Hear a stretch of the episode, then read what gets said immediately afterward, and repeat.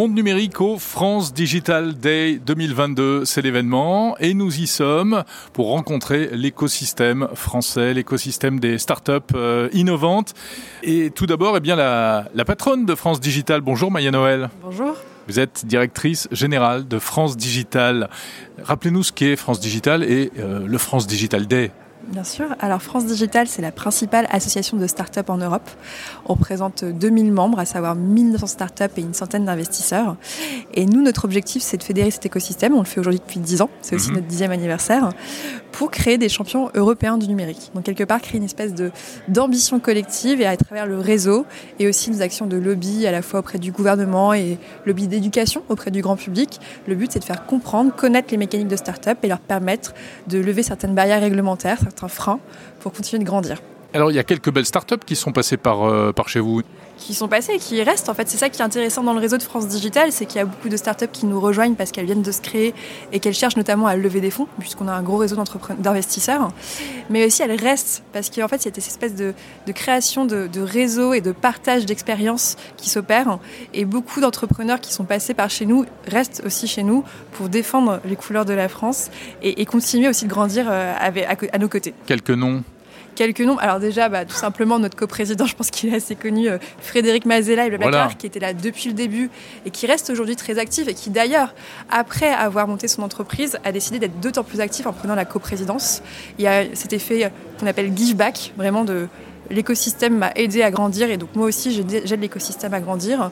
Euh, hier, on a accueilli sur scène aussi euh, bah, Jonathan Glove de Aircall. Donc c'est une entreprise qui est beaucoup plus récente mais qu'on appelle déjà Centaur. Donc ça veut dire 100 millions d'euros de chiffre d'affaires, euh, des bureaux ouverts dans plein de pays dans le monde. Et c'est ça qui est assez formidable, c'est que chez France Digital, chez France Digital on, on dit qu'on accompagne des petites pousses, mais aujourd'hui, ces petites pousses sont très grandes. Elles sont devenues grandes, évidemment. Elles sont devenues grandes. Alors, le thème cette année du France Digital Day, c'est Beyond Borders, hein, au-delà des frontières. Euh, ça veut dire quoi? Alors, ça veut dire au-delà des frontières, mais pour, pour vous, ça veut dire quoi? Non, mais au premier degré, on peut dire au-delà des frontières tout à physique déjà. Donc aujourd'hui, les entreprises qu'on présente, ce sont plus des petites startups françaises, mais des, en fait des grandes entreprises qui arrivent à, avoir une activité au niveau vraiment international, mhm. qui s'exportent, qui deviennent des leaders pas simplement nationaux, pas simplement européens, mais vraiment des leaders mondiaux. On a des sociétés comme Back Market, ils sont leaders mondiaux dans leur domaine. Pareil pour Blablacar. Les produits tech reconditionnés. Et ça, c'est ça, c'est une grande fierté. Donc il y a cette première frontière là, euh, mais en fait nous, c'est dans tous les sens du terme à vrai dire. Euh, ce qu'on a voulu créer aussi euh, avec l'événement d'aujourd'hui, c'est vraiment de montrer que le numérique, la technologie, l'innovation, c'est ce qui nous permet un peu de, de dépasser nos limites et d'aller plus loin. Et tout ça pour le bien-être avant tout de l'humain et de la planète. Euh, c'est vraiment aussi le focus qu'on souhaite donner, nous, en tant qu'association, pour les dix prochaines années qui arrivent on s'est donné comme objectif de faire émerger des champions du numérique. Mais maintenant, face à l'urgence sociale et climatique, c'est de faire émerger des champions qui vont aussi nous permettre d'avoir un monde plus responsable et qui vont avoir euh, bah, des vraies externalités positives sur l'économie et nous permettre de, de, faire face euh, et, de pas rester, euh, enfin voilà, d'être optimiste par rapport à l'avenir en proposant des solutions. Et oui, l'innovation technologique fait probablement en partie fait partie de la solution hein, face au réchauffement climatique. alors, si on revient un peu sur le côté un peu plus business, un peu plus économique, Maya Noël, l'écosystème des startups françaises n'a pas à se plaindre, c'est vrai, belle réussite ces derniers temps, mais on a l'impression qu'il y a quand même un peu un ralentissement ces derniers temps. Il y a un ralentissement global euh, du côté des entreprises de tech, y compris aux États-Unis. Et puis euh, en France, bon, bah, des levées de fonds qui sont moins nombreuses, qui sont moins importantes, etc. C'est signe de quoi ça hein? Alors déjà, quand on regarde les chiffres, euh, effectivement, je pense qu'il y, a deux causes à, cette, à, ce, ressenti. Mmh. Tout d'abord, l'année dernière, on a connu une espèce de d'euphorie quelque part, avec quelques avec des valorisations de start-up qui étaient parfois un peu euh, déconnectées de la réalité, avec euh, beaucoup d'investisseurs qui sont venus sur le marché. Enfin voilà, une forme d'euphorie. C'est vrai que l'an dernier où on était là déjà au France Digital Day, c'était l'épisode Sorare. Sorare, effectivement, avec Miracle la même semaine. Et en fait, dans une seule et même journée, euh, l'écosystème avait levé plus d'un milliard d'euros, ce qui était une première. C'était formidable, mais on ne peut pas faire ça tous les ans, quoi, visiblement. Bah, en même temps, quand on regarde les chiffres, et si on regarde la semaine dernière, l'écosystème français a levé plus d'un milliard. On a eu des grosses levées de fonds avec InnovaFeed, 250 millions d'euros, euh, The Plug, pareil, 240 euh, millions d'euros. Euh, donc si En fait, il est toujours possible de lever de l'argent. L'écosystème se porte plutôt bien. Nous, on a sorti une étude la semaine dernière, un baromètre qu'on publie chaque année avec EY, qui donne une photographie de la santé économique et sociale des startups. Et, et on va, on va pas se cacher que le contexte est assez particulier, assez incertain. Et euh, une start-up, comme n'importe quelle autre entreprise, en fait, fait partie de l'économie réelle. Et donc, en fait, pâtit effectivement des, euh, du, contexte euh, global. Mmh. Mais ce qui est assez intéressant, c'est que nous, on a des chiffres qui sont plutôt la photographie de l'année 2021. mais c'est une étude qui est faite pendant l'été 2022. Donc là, il y, a, il y a quelques semaines, quand on a interrogé nos startups, elles étaient au final assez optimistes. Euh, quand on les interroge sur euh, leur prévision de recrutement en, 2022, 98%, 98 d'entre elles recrutent. Euh, ce qui est ça le plus, ce qui est le plus important finalement. Au-delà des levées de fonds, effectivement, c'est de créer de l'activité économique. Tout à fait, et puis aussi les revenus le, chiffre mhm. d'affaires généré. Et ce qui est intéressant, c'est que 39% des startups qu'on a interrogées prévoient de doubler leur chiffre d'affaires en 2022. Donc certes, la période est incertaine. Et puis il y a un effet aussi un peu euh, retour à la normale après la période d'euphorie qu'on a pu connaître l'année dernière. Malgré ça, l'écosystème est très positif. L'écosystème continue de grandir. On a fait plus de 23% de chiffre d'affaires l'année dernière. Donc voilà, il y a plusieurs éléments qui nous font dire que quelque part, on est rentré dans une forme de maturité où euh, un quart des startups sont rentables, où euh, elles commencent à maîtriser leur marché, à aller dans des nouveaux pays et euh, sont suffisamment résilientes pour passer des périodes de crise. Quels sont les secteurs où ça marche le mieux? Euh, Tout secteur confondu. Ce qui est assez intéressant tout de même, c'est qu'on voit que l'écosystème français prend en maturité et on a des investissements qui sont faits dans des secteurs de plus en plus techniques. Euh, il y a un vrai, euh, euh, un vrai intérêt aujourd'hui pour l'industriel, un intérêt pour la deep tech.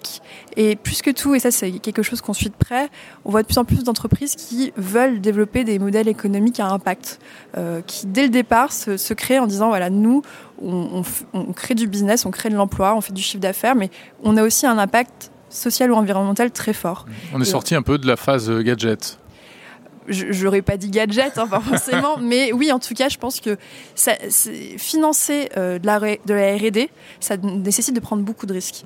Et je pense que là, il faut aussi beaucoup d'argent. Beaucoup d'argent et beaucoup de risques à prendre, du coup. puisqu'on peut perdre de l'argent, beaucoup d'argent effectivement. Mais on a su quelque part ces dernières années bah, faire en sorte qu'il est possible de lever plus d'argent qu'auparavant. Quand on regarde l'année 2012, donc l'année où France Digital s'est créée, c'était 500 millions d'euros levés sur une année.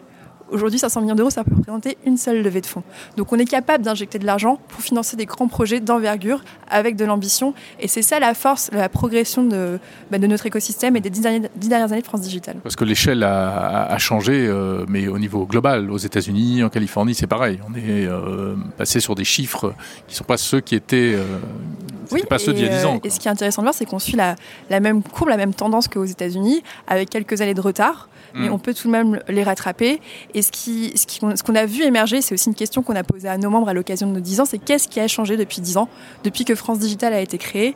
Et il y a vraiment ce, ce côté où les entrepreneurs aujourd'hui se sentent moins seuls, se sentent mieux accompagnés en France. Il est possible à travers des fonds d'investissement, des incubateurs, des accélérateurs, voilà, de ne pas se sentir seul et de créer son entreprise et surtout on a ces, rôles modèles, ces serial entrepreneurs qui ont émergé, qui sont présents et qui, dès le départ, donnent envie aux personnes qui, qui, permettent en fait aux gens de se dire on est capable, c'est possible aujourd'hui en France de créer une entreprise, un business à l'échelle internationale qui a du succès, qui est connu du grand public. Hmm. La, première et la deuxième génération qui donnent des ailes aux, suivants, en fait.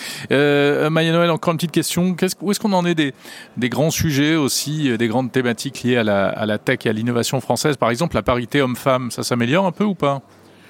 Euh, alors oui, il y a une petite amélioration quand on regarde vous justement. Vous n'êtes pas super optimiste. Hein. non, mais moi c'est un, sujet qui me tient à cœur et que, que j'observe depuis quelques années.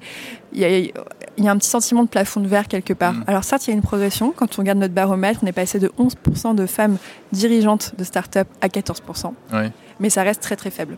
Et donc il y a un enjeu à attirer plus de femmes, plus de diversité, hein, parce qu'il n'y a pas que la parité qui entre en jeu. Il y a aussi euh, avoir plus de profils divers dans la tech. Et ça passe, je pense, euh, c'est en même temps une réponse à un des problèmes qu'ont les startups, à savoir recruter du monde. Il manque de talent dans cet écosystème-là.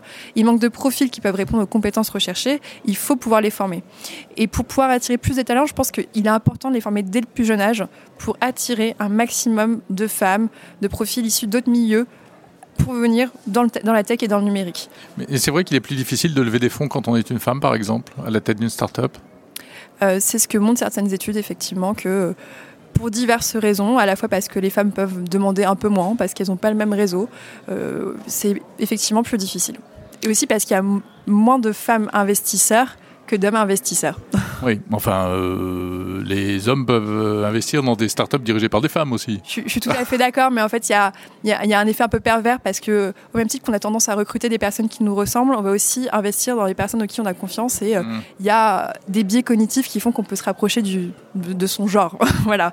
Donc, c'est pour ça qu'il faut investir, pousser dès le début pour provoquer des, euh, susciter des vocations euh, pour des femmes, pour qu'elles aillent sur des postes de direction, des postes d'investissement, parce que c'est ça qui va aussi créer une forme de, boucle vertueuse. Très bien. Bah donc vous avez encore du, pain sur la planche pour les, les 10 ans à venir. On a du travail et donc on pense déjà à France Digital 2032, effectivement.